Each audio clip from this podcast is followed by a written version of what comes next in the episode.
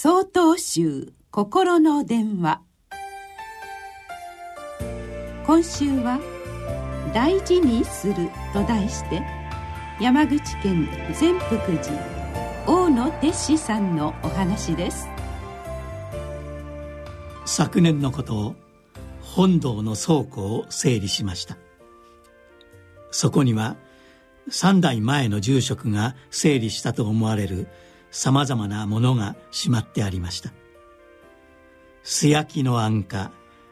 掘りごたつ用の台あんどん大鍋ランプ飯盒数十の不揃いのお膳セット陶磁器の皿古着布団御座包装紙使い捨てのお弁当容器などです。その大半は風呂敷や箱に丁寧にしまってありました。時代の変化に合わせて新しい道具衣類に変わっていく中でまだ使えるものを捨てずに大切に保管したのでしょう。しかし私には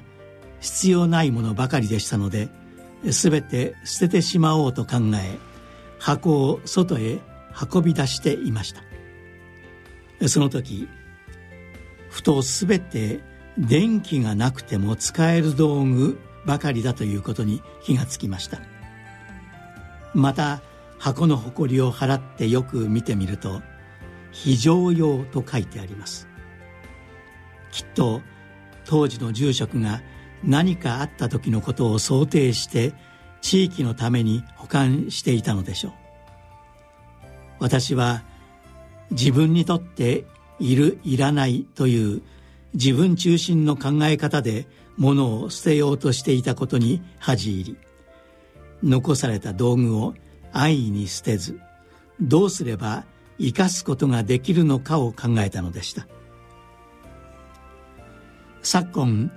テレビ雑誌を中心に断捨離という言葉が流行っているようです。必要以上に物を買わず不必要なものを捨て執着から離れるといった。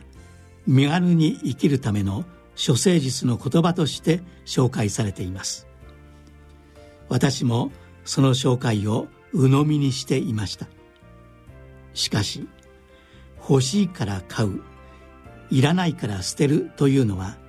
一見すると自由な行動に見えますが深く考えてみるとどちらも自制のない自分中心の考え方と物に縛られた不自由な生活であることがわかります。私も誤って理解していましたが倉庫整理を通して今は亡き三代前の住職から捨てるべきは物ではなく